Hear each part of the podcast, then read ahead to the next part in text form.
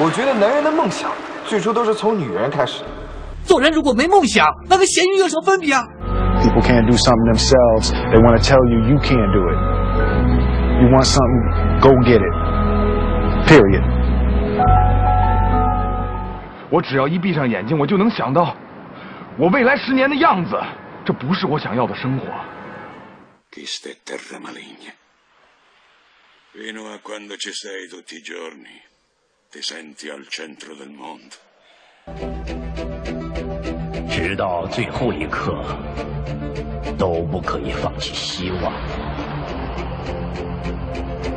一旦死心的话，比赛就结束了。梦想是什么？梦想就是一种让你感到坚持这是幸福的东西。哎，说你呢。啊？黑人都当总统了，你还等什么？这里是向上小宇宙，聊实事儿，谈热爱，燃烧吧少年。呃，还是青年。欢迎回到向上小宇宙。我们上半期节目呢聊了蛮多关于怎么样从事心理咨询的行业，这样的一些从业人员都具备什么样的素质，什么样的人需要心理咨询服务，通过心理咨询可以给大家带来什么样的改变，我们就书接上文，再讲一讲其他大家关心的一些话题。我们现场来直播一下，周明有什么问题提提出来，让 强姐帮你搞定一下。这你要这，你要你要是这么说，我还真真可能。会有，因为最近睡眠比较，有的时候睡眠会比较晚。你该吃药了。睡眠比较晚的话，有的时候可能最近老是在想一些，因为我我们家那个呃第二个宝宝还有一个多月就要出生了。嗯嗯。我突然觉得我身上这个会觉得我这个担子会比较重。嗯。我突然会最近这段时间老是会担心自己的一些，比如身体的状况啊。或者说我会说白了就是我在想，万一哪天我突然突然就没了，挂掉了，那我我家里的很多这些情况会怎么办？最近最近好像有有几个有应该最近一个月有可能有几个晚上可能会这么想，我都不知道这是算不算是我们家第二个小孩出来之后，我觉得我这个压力比较大，还是说这个身上的责任会更重了，然后产生的这种焦虑呢？嗯。嗯，呃，我觉得首先麦田真的很损啊，说他自己问题，然后把你卖给我，呃，其实免费嘛，是吧？我已经讲了，免费我就乱讲啊，我尽量的不人命关天啊，你你注意点啊，我尽量的不太乱讲啊，呃，但是首先要说，在这样一个环境当中，你呃，你暴露你自己的问题，可能对你会有一些不安全的地方啊，嗯，这个这个问题，如果呃，我们也可以作为朋友，在节目之后。呃，再和你多谈几句，但是这里我我只能把我我觉得能公布于众的东西说出来，有些东西可能就不太适合。对对，我们可以拿出来探讨一下。嗯，对。我听你说的这这件事情，我第一个感觉是你有点想逃。嗯，你指的逃是什么意思？逃避这个问题。你感觉一下吧，就是我我觉得你可能想逃，因为现在的这个环境对你来说，你好像有点应付不了。马上新的孩子出现，你对自己也会有一些怀疑，然后你宁可付出那个，宁可让让让自己得一场病啊，或者是那个离开，或者是失忆了，是吧？不，可能这个可能没感觉得到。嗯嗯，或者你想找一个继承者接替你的位置，是吧？嗯，就是只是可能，要么可能只是偶尔。睡觉比较晚，但是你的感觉是什么呢？我的感觉，嗯，你能，你目前的这个状态会让你想到一些什么呢？想到日后每个月的开支不断的上升，是吧？不会，这个老婆的需要人照顾，需要花很多精力，也不是，小孩也是，这也不是。我不知道这个在这个环境当中，就能不能能不能这样去讲没关系，公布太多，我不觉得得觉得不好就剪掉也没关系。对对对对对对，这个到时候要么剪掉吧，事后以后再聊吧。肯定剪掉，你放心好了。那那我们就聊点这段，就这段就是。绝对不播的，对，肯定不播呀。我我觉得不太适合把你的问题讲，像像这样的一个场景当中，你不可能，也不可能那么痛快的去去讲出来，把自己的一些感受讲出来。那说没有没有什么太大的意义，但是对有些这个不能讲的你就不用去讲。嗯，那要不还是你来，你来。所以你是是等到可能我们以后我来跟你可以这样子嘛？你说，哎，我一个朋友的老婆怎么样怎么样子，对吧？你就没有压力了吗？这个我们在节目开始就讲过了，很多人都拿别人的事情，其实最最终其实投射的还是自己的身上。我那两个主播没来，哎，你可以把他们举例子。你说，哎，小黑和小毛，那谁谁谁，哎，压力大。据我理解，寻常人理解啊，比如说他说，哎，我最近睡得不好啊，我觉得压力大，小孩出生，好朋友嘛，我只能是安慰他，我说啊，这个算什么啊？你随便搞点单生意多个几十万，你还愁吗？你就不发愁了，你马上就眉开眼笑了，是吧？嗯，但他晚上继续睡不着。责任和压力嘛，对，想着我操那么多钱回回来我怎么花呀，是吧？嗯，睡不着了就。啊，嗯，你去安慰他几句，然后我帮你来花，是吧？然后 你又这睡着了。个是损友，这个是损友。嗯 你你那也是妄想啊！你这么说人不一定满足你。嗯啊，嗯，我们还是换个例子嘛。这个事后我到时候我们来跟那个我们强姐我们私下聊，私下聊，私下就花钱了，你耍是吧？不不不，放心好了，朋友不收钱。朋友，你刚说了，朋友不能不能，说一说不收钱。对啊，你要换一个人来收钱是吧？啊，我了解了行业规则。嗯，他的例子你再想想啊，我们两个主播不在，你再想想，按照别人身上一例子，回头我们结束的时候再探讨一下。我们现在再进行下一话题。嗯嗯，就是为什么这个行业从业者女性很多啊？嗯，女性的占的比例应该是很大一部分吧？嗯，呃，因为是女性更容易让对方放下戒备，敞开心灵吗？嗯，首先得要说一下，嗯，两性之间的一些差别。呃，女性呢。呃，我们想象一下那个小姑娘的时候，我们玩点什么游戏啊？嗯、几个人弄个洋娃娃，然后三五个小姑娘坐在一起，哎呦，那个柔声细语，假扮妈妈，对吧？然后相互之间也是，呃，做很多角色扮演的事儿。呃，而男生呢，呃，小的时候干的最多的事情就是拿了把枪，拿个刀剑，然后你追我打，嗯、厮打在一起，是吧？对对对。嗯、呃，女性呢，她会对一些亲密的关系，嗯、呃，会更注重，她也更倾向在一些，比如说碰到，嗯，碰到一些创伤事件的时候，她会寻去寻找伙伴的帮助。哎，你会觉得哈，那那那那为什么咨询师也是女性呢？对，对啊，正因为我们有过这样的体会，我们也曾经经历过。呃，在痛苦的时候找别人，然后获得别人帮助，这种感觉我们是能够体会的。哦，对，心理咨询师之前都是从病人过来的。嗯，你这么说不怕我打你啊？不怕我代表 你代表整个全中国的咨询师打你一顿吗？我觉得你很喜欢听尖锐的问题嘛。我觉得刚才周敏挑战的不够彻底，我觉得想调节你的兴奋点嘛，是吧？对，就是不要小看弟弟，其实是兴奋剂，是吧？啊，对对。嗯。嗯，就是呃，女性，因为她能，她曾经有过这样的经历，所以她更更容易在别人有创伤体验的时候，她会知道该怎么做。因为你没有经历过，或者说你没有这种需求，男性可能更少会有这样的需求，所以他也不是很愿意来做这样的一份工作。嗯，这就是女性她的那个与人打交道的时候，她那她那部分亲密，嗯、呃，对于亲密关系的那种渴望啊。铸就了她更愿意去做一些助人为乐的事情。还有一点就是，女性比男性更有助人为乐的精神。这一点不好不好意思啊，我还回来了啊！嗯，刚攻击我两男的，现在我打回打还回去。嗯嗯，是啊，这都是和他小的时候的。就是天生的母性嘛，关怀。说，嗯嗯，他的情感会比较细腻一点。这没办法，我们改变不了性别了，没办法。呃呃呃，但是你。但是呢，和很多行业都一样，那个大师也都是男性啊。嗯，比如风水的是吧，都是男性。呃，那个我我们我们心理咨询界那优秀的男性治疗师那肯肯定很多。嗯嗯，也会非常多。就像家里面炒菜都是女的，但是呢，厨师名厨都是男的，嗯，是吧？哎，其实把你这个你这个问题一。一经提出来，就已经引发了一场战争。啊、因为当我们把人做分类的时候，嗯、就在为攻击做准备啊！你把人分成男人和女人的时候，这无可避免的就已经面临到一种啊那个潜在的明争暗斗就存在了。啊、那我们就现在谈下一话题吧。对，今天怎么总是怕被攻击？对攻击的话，哎，你好像有点害怕打不过我的样子，这个打加引号的打啊！被你看出来了，你在回避这个话题。哎，是的，嗯 嗯，不过确实，我去你们那边，上次去你们那个办公室嘛，都是女孩子，我肯定是这个行业女女女人多。嗯嗯，那个呃，回归一点现实问题上面，我个人的理解啊，这个是和理论没有任何关系的。是。呃，因为确实现在做心理咨询，他的嗯嗯那个收入啊，收入还是有压力的。呃，那么做一个好的治疗师，可能你需要经过十几年的临床经验之后，你才能够。有一个比较好的发展，你的收入才能有保障。而女性呢，大部分那个女性她不太存在这种养家糊口的压力啊。嗯嗯啊，呃，那么他就来做这个行业，她经得起沉淀。哎，他他他他也能节奏慢一点。男性不一样，比如比比如说你现在是功成名就了啊，没有没有没有没有，还差得远。老婆这有钱的话，还可以再讨两个 的，不行改一下那个，不行的，改改一下那个什么。比周敏还差得好远 嗯。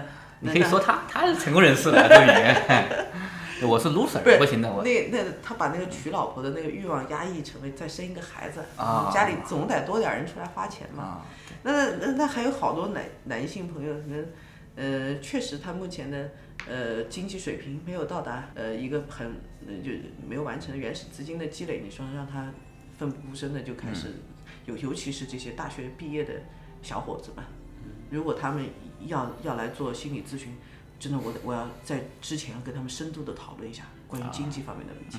如果这个经济方面成问题的话，那还是先先找一些那个那个马上能赚到钱的事儿干，这很现实。即使我们做治疗的时候，有有的来访者会说，我我我的那个费，我的那个经济收入不太好，嗯，你们那个收费太贵了，嗯，我没办法支付。那么，嗯，那么。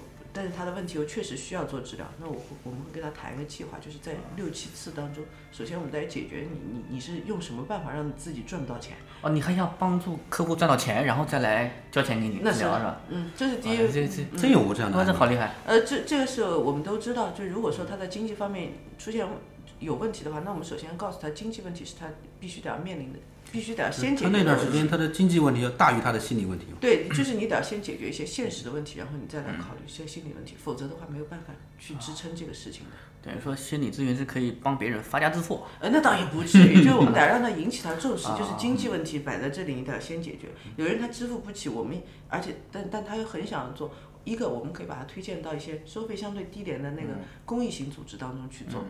嗯。第二个我们也会告诉他，就这个时候。你要知道，这个时候你碰到的问题，先不解决心理问题啊。嗯。先这样的，我们我们我们真的是是很人性化的对待他。如如果他为了这个事情，他不断的那个想办法拿钱给你，就像偷家里人钱去上网一样，那那个就不好了，对吧？到时候是心理问题的，他影响更多的。面临到了这个问题解决，回头面临到因为欠了一屁股债，到时候又有新的心理问题，天天有人追债了，那又不好。对，是是是。哎，对，刚说到待遇。你们这边收费都怎么样收费的？嗯，现在苏州的收费标准基本上是每小时三百的，呃，每每小时五百。嗯。嗯，基本上是这样。当然，我们说的一小时心理咨询的一小时等于五十分钟，也就每五十分钟收。还有十分钟就。有还有十分钟用来我们放空自己啊。啊，准备。就是我们得要做一些让自己的。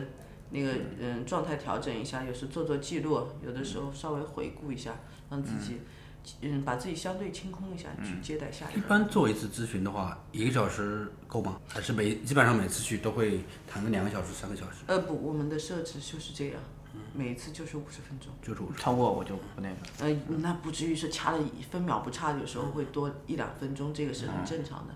呃，但如果说他要求。再增加时间，哎，比如说按摩时候，哎，加个钟啊，再来一个钟啊，哎，不不，我们不干，呃，除非他碰到一些创伤事件、急性发作的事件，不行，我们会扛不住了，嗯，再比如忽然碰到一些危危机的事情，家里那个事情不亡啊这种，那是有可能或者一些其他的应急事件。正常情况之下，他如果再要加的话，我们不不加。嗯，不再加时间，但是我们会在下一次咨询开始的时候去讨论为什么你上一次的时候想加，这可能会有原因的。那这个收费也蛮高的，还好，挺高的。你还说这个行业这个，你要考虑养家糊口的问题，很容易。这是一个呃，如果说。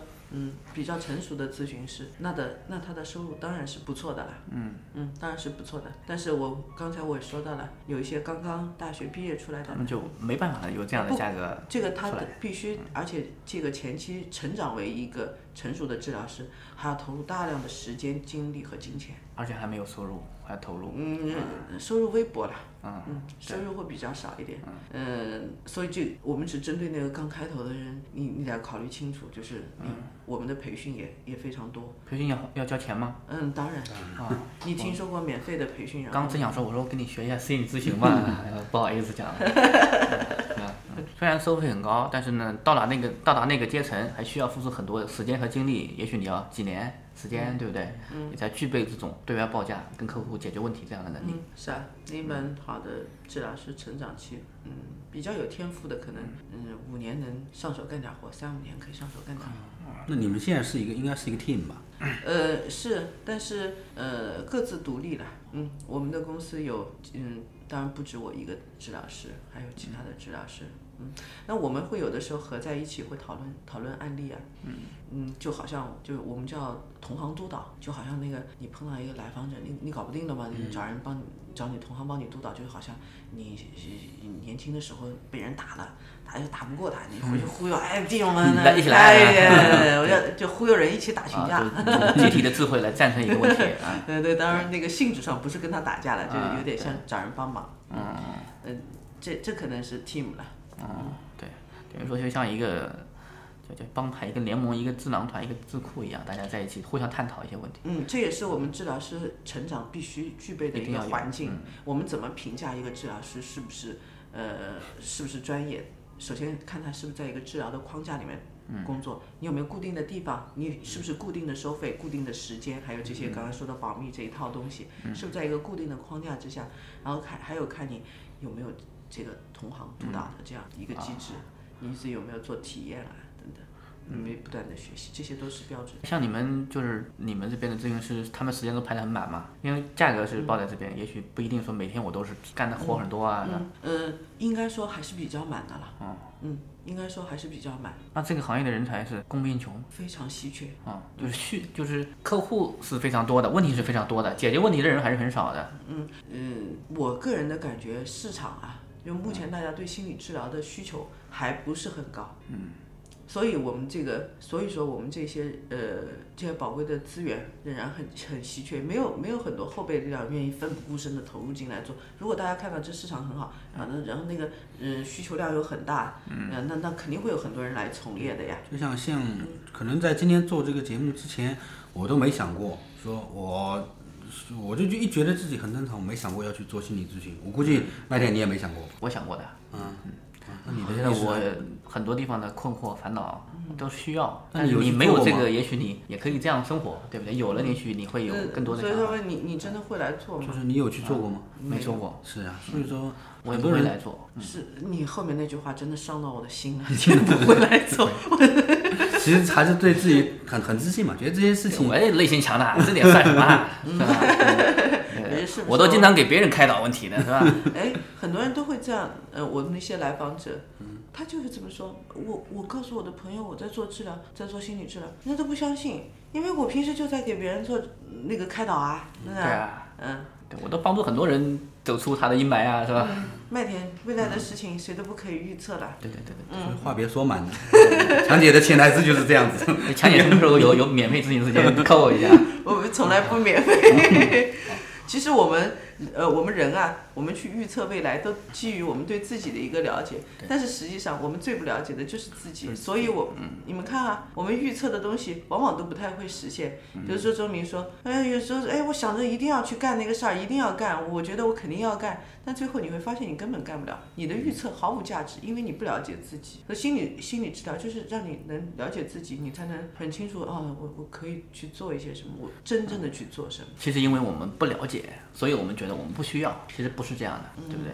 嗯，其实有很多问题你看不到自己，很多一些心理医生，很多一些什么教练啊之类的，就是你的一面镜子，看到你很多潜意识，你的很多一些问题，你自己发现不了。嗯，你这个镜子比喻的很好，我们经常也会比喻成一些，把自己比喻成一些镜子，就是我们会呈现给来访者看，就是呈现我们通过一些澄清啊，或者是重新再展示给他看你的问题，我体会到的是什么？比如说我们刚才做的那个不太成功的那个扮演，比如说我我感觉你现在想要逃，或者我感觉你现在很迷茫，嗯，哎等等，就是我们会呈现给他看，他有时候看看哦，好像是这样。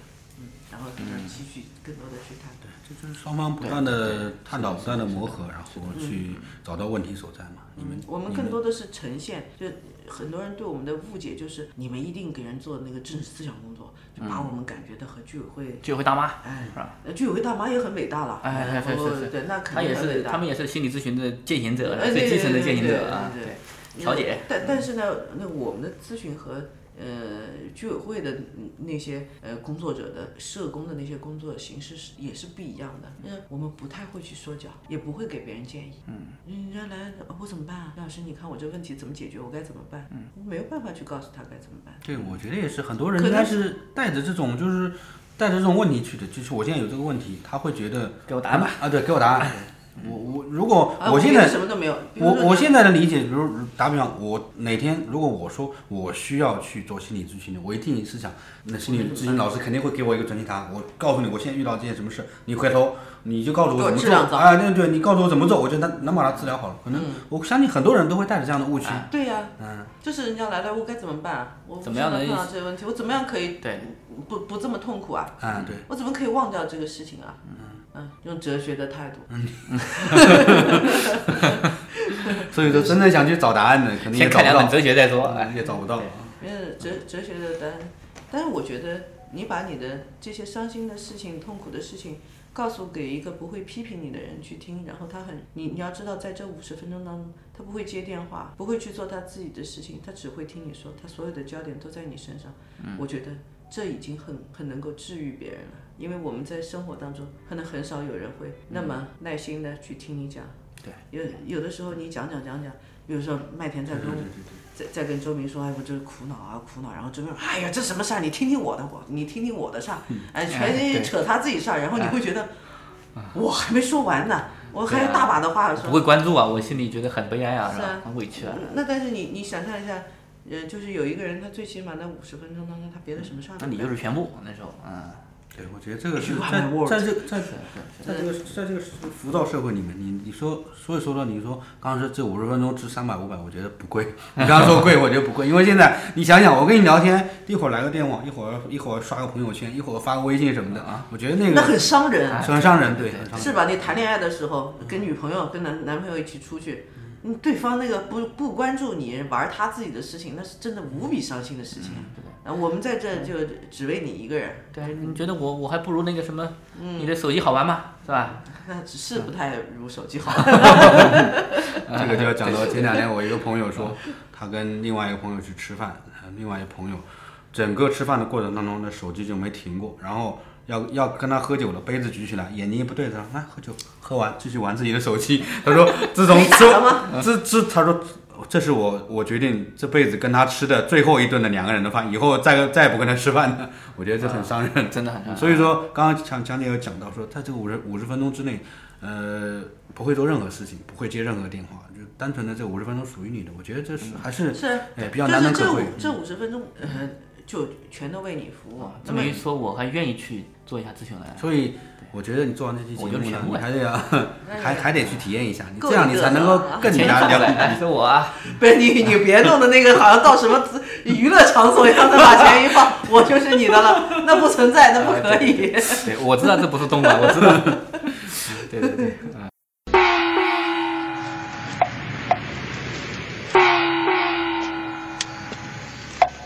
天干物燥，不要睡觉。您正在收听的是《向上小宇宙》。呃，这个倒倒这这倒可以说一个就没没有成为我来访者的一个人的事儿。嗯。嗯嗯，很有趣。他他到我们咨询公司，那那时候我还刚创业。嗯。他坐下来说：“你们这儿有多少咨询师？”我说：“我们我们今天我们这里有五五位，嗯，在今天在上班的有五位咨询师。”哎，嗯，都喊过来给我看看，我们正好也是一三人沙发，你知道吗？然后说不要都喊，我心想，你要看不中，是不是还得换一批啊？他是估计 KTV 去多了，估计。我靠！就是那个他，他想要贬低你的那个力量就非常强，他来就是想贬低你，但是呢，你会感觉很愤怒，是不是？嗯。好，这个时候你感觉到的愤怒，请注意。有可能是这个坐在沙发上挑人的人，嗯他曾经的经历，也许他也会被别人挑剔过，所以他就学着别人的样子，今天我来挑剔你，然后我没有办法告诉你，当年我被别人挑剔的时候，我多么的屈辱，我永远没办法用语言告诉你，于是他用行为告诉给你，你要感觉到，你通过自己的这就是我们刚刚讲到的一点，我们通过自己的感觉去体会别人的感觉。嗯，这就很有可能，也有可能他小的时候被他的父母啊一直被挑剔啊，多看看，对，或者做的好不好？哎是拿过来，那嗯，你今天作业做怎么样？拿过来看看。我说你这今天这个学习不行，你到外面外面站着去，嗯啊，被惩罚，嗯，被各种现眼，是吧？是啊，对，所以说作为这种事情，我们正一般一般人来来看这个事情，就会觉得哇，这个人怎么这么可能素质低啊，或者无理取闹啊？但是作为我们的心理咨询师来讲，他看到的可能就是这个人身上的症结所在。其实我们在工作的过程当中，经常会被别人挑剔。你刚刚说的什么先治疗不好啊，嗯，那个各种没用啊，都会听到。但是你会感觉到有一点气愤的，那那也很正常，你会觉得有一些情绪出来。但在这个时候，首先我们要扫扫描自己的身体，你不能看看你出现了什么情绪。你出现的情绪都很宝贵，因为这是你和来访者之间连接的一个非常宝贵的桥梁。这个东西如果一旦被你划过去，就断裂掉了。嗯，然后你你如果愿意忍受一点来自于自己的那一点点痛苦，并且知道这可能是连接的一个宝贵的线索的时候，这个东西会变得非常有价值。这是你去体会它，嗯，对吧？包括体会他曾经被别人嫌弃啊、没用啊，就是你感觉到的生在那个状态之中，也不能呃很冲动的去判断，肯定要是分析，呃，冷静，还不能太太那个像我们嗯一般人说不能太主观嘛是吧？那有人会说怎么没用了？我做的很好啊，怎么会没有用啊？呃，是不是你自己的问题啊？嗯，我们可能不会，我们可能会说你现在听起来有点生气，嗯，呃，是很生气啊。那你能说说说那个生气吗？你能多说一点吗？嗯他会说，然后慢慢慢慢，就像你刚才说那个，你你奶奶被别人偷那个骗东西东西，他可能慢慢慢慢的会沿这个思维的不经那个潜意识有它的规律，通过自由联想会一点一点把它串起来，他会，嗯然后你才会知道他的伤痛在哪里。就是引导对方说出更多你想要的东西。嗯，你不用去批评他，你也不用为自己争辩，那个没用。嗯，你那五十分钟不是用来处理你自己的愤怒的。是的，嗯，刚才那客户就后来你们五个人有站出来给他看一下吗？那当然不可能了。没有是吧嗯嗯。这个要纠正他的这个 这个这个观念，然后就然后就走了是吧？嗯，呃不，怎么让他走的啊？嗯啊，这倒是，后来是后来还是没有成，因为可以看出来他过来的动机不是来寻求帮助的，好像就是来找茬。消遣一下好像我们我们我们做了一个初始访谈之后，嗯，还是没没有最后达成这个嗯成为这个咨询的关系了。对，嗯，刚才说那个案例，我觉得周敏你怎么那么兴奋啊？勾起你 KTV 的很多回忆是吧？我觉得麦田这个是你的一个投射，嗯 是你感觉他麦田总喜欢投射，他因为强姐没好意思说，作为我来男性来讲，那我就要分析一下给应该你你应该像小沈阳一样，那个很很大方的承认一下，我我也去过。其实这个根本不需要心理咨询的这个判断的，言语中就可以透出来，你就可以感感知到了。嗯，但我我说实话，我看出来你对那段的那个更起劲，以至于你都到现在拿出来再说一下。我我的幽默感嘛，我已经我已经忘了忘了那件事情了，你还在记着。就想到你那个就是无法释怀嘛。嗯，是。那在这种世界范围内的这种心理咨询，在其他国家是一个什么样的一个状态发展？会比中国像我们这种属于冷门的、更小众的一个行业，在国外是不是会有更多的接受群体？嗯，应该说国外的心理咨询行业，那肯定比国内的要更加的完善，嗯嗯，更专业，嗯，呃，接受度也会更高一点儿。嗯，这个事情不会是变成中国，嗯，我我们现在会觉得这这很丢脸啊，很有问题的事情，在国外它的接纳度会高一点，当然它的那个从业人员，呃，也确实水准会非常高。嗯，在我们国内只要有相关的一些嗯学历啊就可以啦。嗯，可以去考这个二级咨询师。那在国外，嗯，你就医学博士，嗯，最少是硕士，然后还要有五六年的临床的经验之后，你才能够做心理医生。嗯，这样子啊，有没有一些这种心理学、心理这个咨询领域的一些有意思的案例？不一定是，呃，我不要你说你的案例，我也不要说你同行的案例，嗯你只要说就是流传的，然后说教学里面用的一些东西。嗯，嗯，对你很好奇那个呃案例的部分，嗯，你能告诉我？因为你说要讲一个案例，我不真的不知道从何讲起，就是就是人故事。呃，比如什么什么样的故事呢？一首先要讲，这要讲好长一段那个关于关于他的那个介好长啊绍，啊好长一段。嗯那太长了呃，我我我始终觉得你对心理学有有一些好奇，尤其是那个过程很好奇。那你能不能再精，你你能不能再把你的焦点再缩小一点，去感觉一下你好奇心理咨询的哪一部分？啊，就是改变最离奇的。假如说你你刚说嘛，心理医生心理咨询的过程，也许会改变客户一点点，嗯让他感受到一点点，也许，但是这样一个发展长河中，历史发展长河中，肯定有一些呃改变对方的一些决定性命运的，或者说会改变他后来的一些走向，更有意思的快餐式的小故事有没有啊？嗯我们不太长了，也许我们大家可能这快餐式的故事可能真没有，因为、呃，快餐式的故事首先要发生在一个很短的时间之内，我们在短时间之内不可能改变一个人的人格。如果短时间之内改变了一个人的人格，可能唯一的解释就是这人被你治分裂了。那就叫啊，为就是我们的人格是相对稳定的。我以为你说那就叫点化顿悟是吧？那就是上升到禅学佛学的范畴了是吧？顿悟，你知道他悟了在菩提树下悟了多久吗？不是一个小时吧？啊，虽然那个领悟的过程是一很短时间啊但是实际上他也花了很长时间，我也不知道多长时间哈、我知我知道那是很长的时间。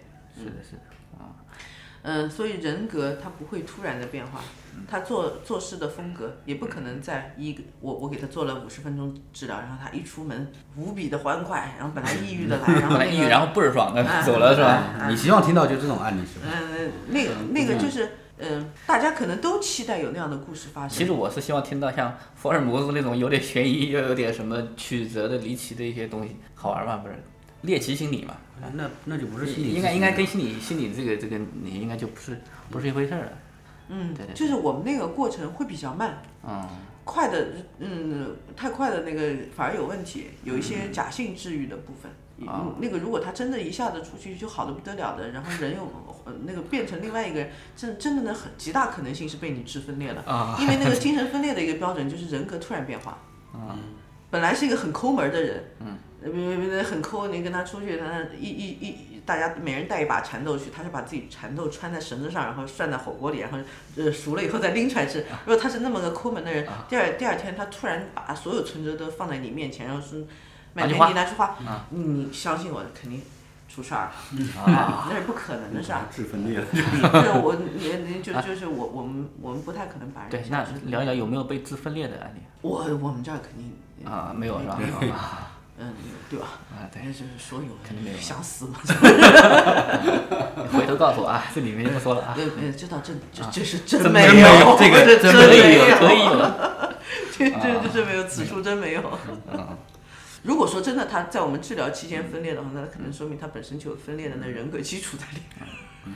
刚刚最开始的时候，强姐说心理学有很多流派，然后呢，呃，很有一个心理咨询师都七十多岁了，他才觉得刚开始。嗯，那你肯定是把这个作为终身事业来做了，是吧？应该是了。啊，嗯，我我我说的是应该是，因为我我也不知道也未来不知道未来会会发生什么啊什么。命运一切都是可能。就是我们有的时候此时此刻如此的坚定，但是你会发现到第二天的昨天的坚定就是个屁，嗯。啊，等于说，我还是保守点说，我我觉得应该是吧。嗯什么样的人能跟心理医生、呃心理咨询师谈恋爱呢？我这个会不会很纠结啊？首先，那那个，哎，我跟你说，你看，先从咱们今天的这个现象来看啊，只有您二位在，还有两位都逃掉了。一听说是咨询师，对呀对呀撒丫就跑。哎，其实我们这行里面有有些姑娘真的难难找。难难我我企图给我们我的一些未婚的女同事介绍对象，然后也去找那个我我同事相当真真的是优秀各方非常优秀面真不错，真不错，长得也好，身材也好长。长得，哎你说身材好的时候眼睛不要眯起来，受不了啊。那个。男性本色唉。但是有的男性的本色就是在知道我们是心理治疗师之后就消失全无了，就胆怯了。无所谓，这个该看照片好之好啊，嗯。通情达理啊，知书达理啊，嗯对。一听着哦，不不不这个不行。我有一种感觉，那真的是我们这行那个找个对象啊，嗯。比某些那个娱乐行业的都要难啊。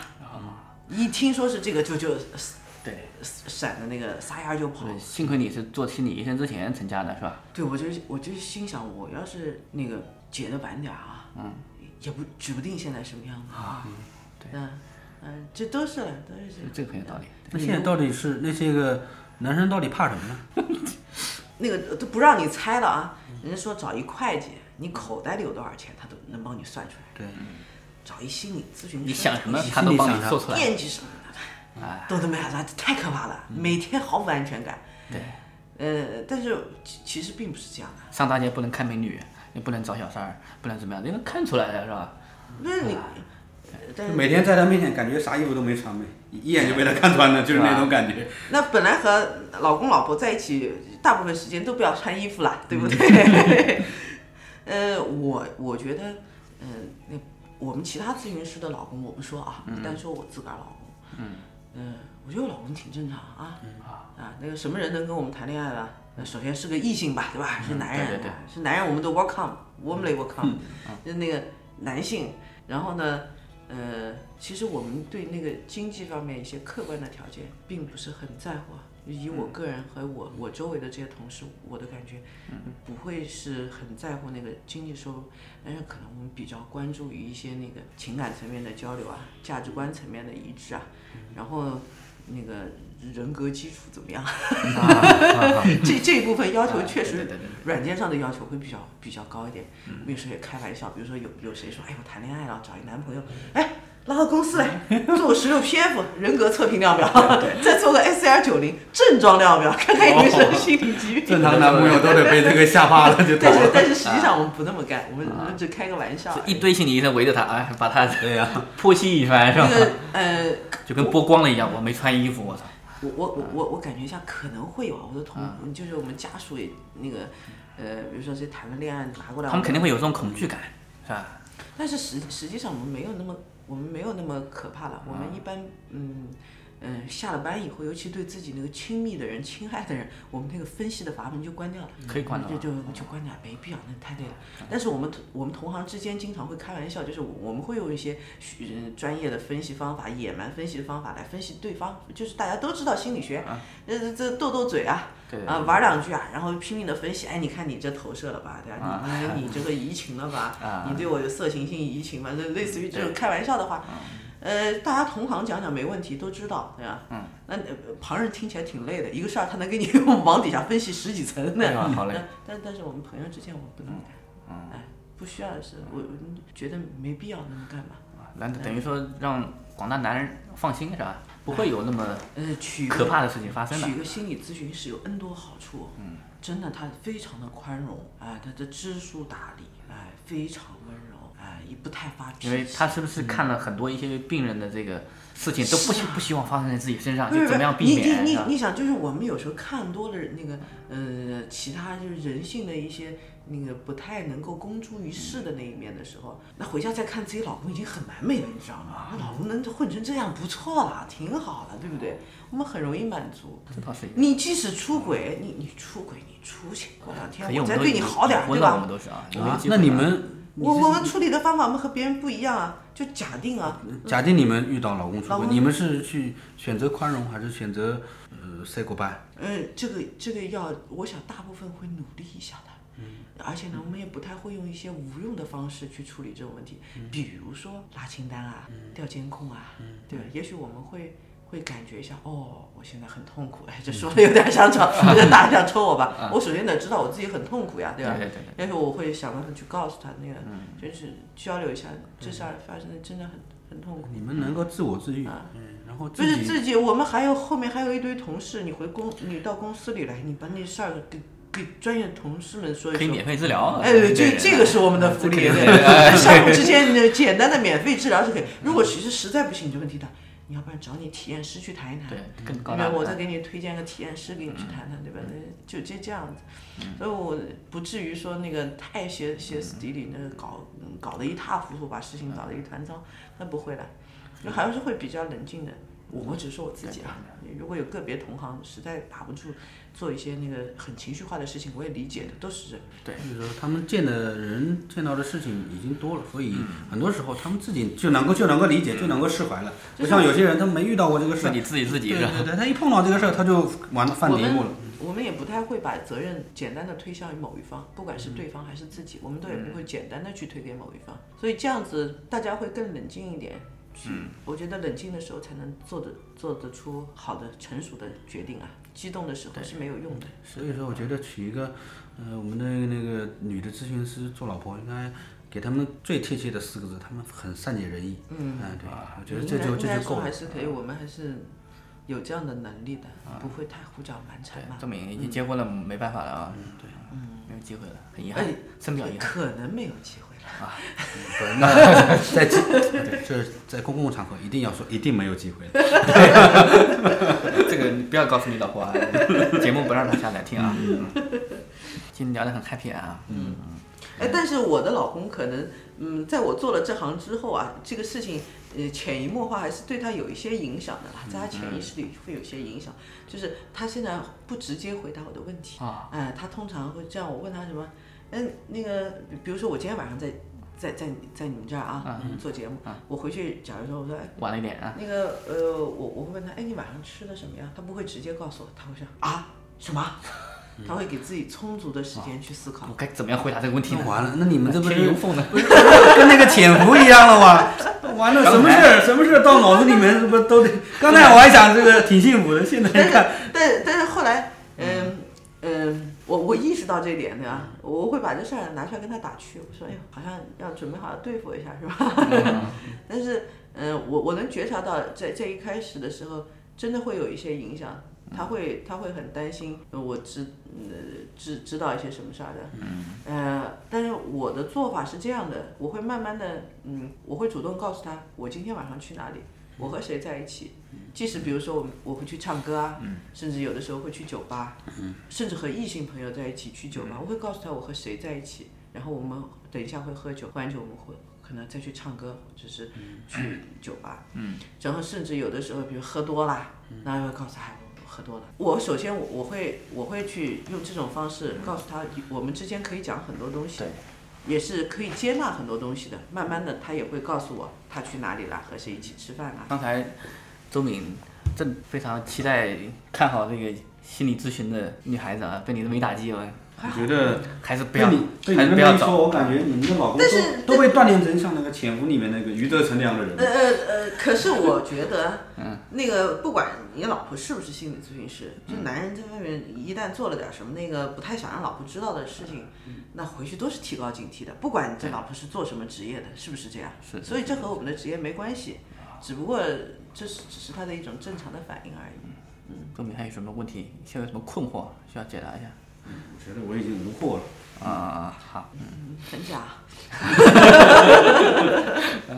真的有货，我觉得应该私聊私聊。我觉得，呃，就按照我们的那个强姐所讲的，其实很多时候，真的要想起到治愈的这个效果的话，还得必须在那个特定的环境当中。对啊、在这样公共的环境当中，你怎样去把你内心全部拿出来剖析一下？没有人敢这么说，把自己呃好的一面、丑的一面全部拿出来去去是啊问题去拿出来解决。呃早早几年前电视上有很多心理咨询的电视秀啊，嗯，节这种节目，嗯、但是我们觉得那个可能有悖于伦理了。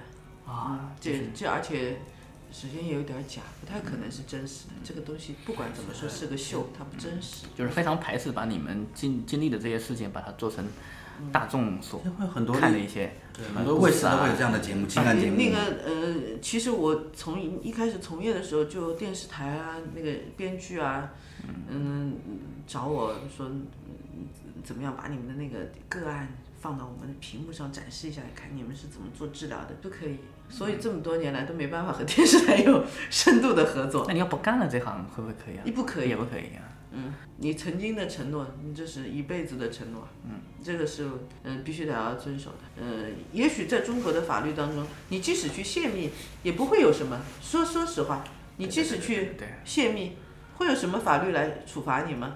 法律对你的约束到底是多少呢？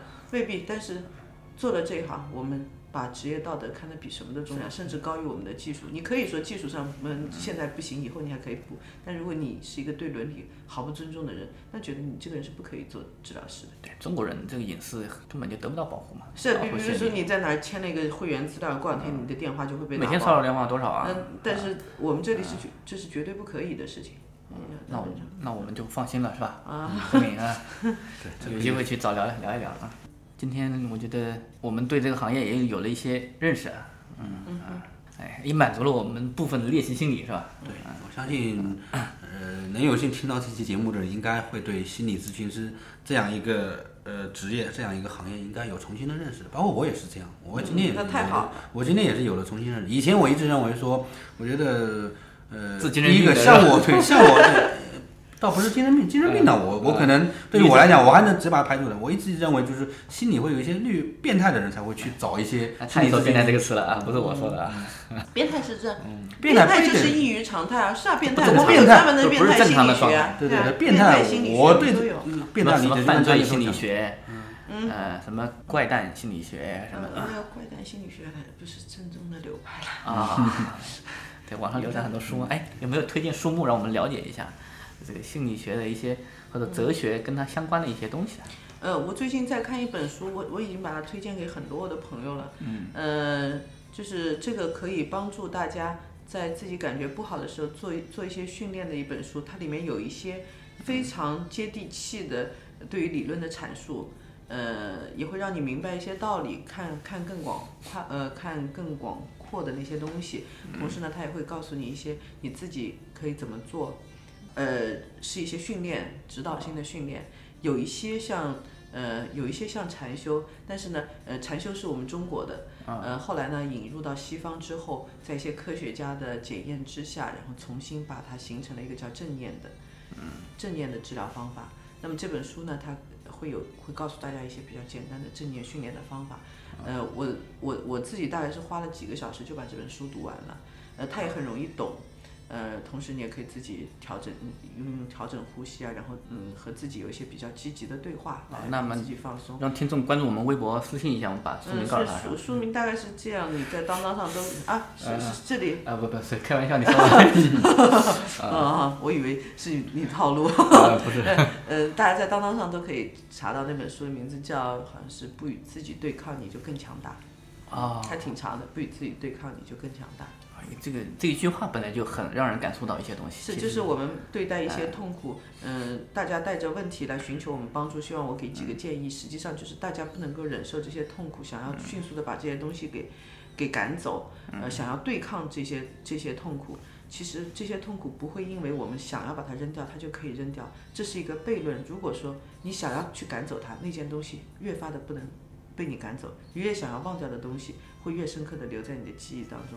所以我们只有温柔的对待自己的痛苦，呃，不与他抗衡，呃，只不过是温柔的和他待在一起。当然，你也没有必要把这些痛苦抱得太紧，因为那样子他也走不了。就我们和他待在一起，去感受他，去关注他，去沉浸自己，那些痛苦才可能走。呃，不是，嗯，很多人都会说你不要去想，你不要去想那件事情了。啊，呃，你越是这么说，不要去想的时候，你越要想。比如说我们现在桌子上放的那个黑色的耳机，大家看那舒尔的耳机，黑色的耳机。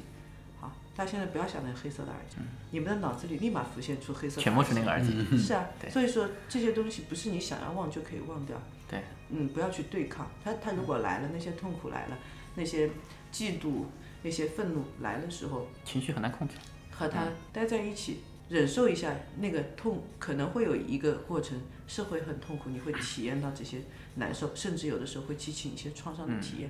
但是和那些感觉待一会儿吧，嗯、温柔的对待他们，不要急着把他们赶走，让他们在你心里自由的走动，嗯，接受它，嗯，只有这样你才会感觉到平静下来，有一些那些不好的感觉才会消减一点。啊，嗯，和平共处，和平共处，然后慢慢的，他就会离你越走越远。嗯，怎么样用呼吸的，怎怎么样调整自己的呼吸，然后怎么样去关注自己的感受，然后为自己祈祷，为别人祈祷，我觉得挺不错。嗯嗯，不明觉厉的样子是吧？嗯，要不我们每个嘉宾推荐一个书，推荐完了，推荐一部电影，推荐一首歌，有没有？哦，你没告诉我，还要推荐一个电影。啊 你随便想想到什么是什么，是吧？你自己最有感悟的一部电影，觉得 现在除了那个来自星星的你，还有其他吗？满脑子都是那个。那个电视剧但是我我我觉得那个片子啊，呃，除了看那个呃都明俊，呃，确实很养眼啊。嗯、那本片子的结尾我非常被打动，就是除了看帅哥美女，他最后呃女主角说的那句话就是，别人问他你会不会觉得很惶恐，他来了就走，来了又走的，你不知道他什么时候就会走掉、消失掉。他说就是这会让我更珍惜他，因为我每一次都会把把它看成是最后一次相处，所以我会非常珍惜。我觉得这句话对我来说是这部片子给除除了视觉感受之外，真是呃呃呃对灵魂、对心灵是一个很大的那个冲击。就是我们对待一些亲密的关系啊，嗯，每一次你都去珍惜它，就好像他马上就要离开你，而每一次都要认真的和对对方说再见。就是你你只有学会珍惜。不要把它理解为就是，嗯，强姐今天推荐了《来自星星的你》，是吧？最后一句，太猛了。嗯，如果是一首歌，嗯，你知道伍家辉吗？知道吗？正好是一个很小众的，嗯，很小众的人。呃，他给张学友写过歌，《黑白花音》是他写的。然后他有他有一首歌的名字叫《很自己》，这是呃，伍家辉首先是个很小清新的歌手，我我我很喜欢那个调调。嗯，很平静，然后那首歌很自己，呃，不仅旋律很好，而且歌词我觉得也蛮有感觉的，可以推荐大家去听。可以的，我们可以好的，先先去搜索一下吧。吴家辉，这是我最近向很多朋友推荐的一个歌手。好的，哎，对了，我再问一下，呃，你们在做心理咨询的过程中要放音乐吗？呃，有专门的音乐治疗啊，啊，也会有放音乐，但是我个人的习惯，我暂时还没有放音乐，我可以尝试。就是我们做治治疗的时候，也可能嗯，大部分不允许吃零食啊等等。但是，但这这些东西都是嗯比较弹性，不是很严格的东西。放放音乐，我觉得也挺好。比如说我们今天在这里有一点那个轻柔的音乐，加上二位帅哥待在一起，那真的是很心旷神怡啊，是吧？啊，好的，理解了。那个这次访谈我觉得就差不多了，马上。强姐要奔向下一个客户了，对，时间排得很紧啊。我们也今天很幸运啊，我们来聊了那么多啊，挺有挺有意思的话题，肯定是第一次，也不是最后一次，将来还会有很多机会啊。当然会再来到你这间漂亮的工作室。好的好的，行，要么就这样，今天 OK，有没有要说的？觉得这个今天获益匪浅，我们掌声通过，感谢我们的强姐到强姐的到来吧。好，好，一二三，感谢，好好，拜拜。与我们互动，请关注“向上小宇宙”微信公众号，还有官方微博和豆瓣小站。节目收听渠道除了微信公众号，还可通过苹果 Podcast、喜马拉雅、荔枝 FM 订阅收听。如果你是个有故事的人，写诗话痨，那就赶紧来做嘉宾录节目吧，做你擅长领域的意见领袖，认识更多和你一样满怀梦想的人。相信我，没有什么比这更酷的了。呃，如果你不明觉厉，那就从奔跑歌颂开始吧。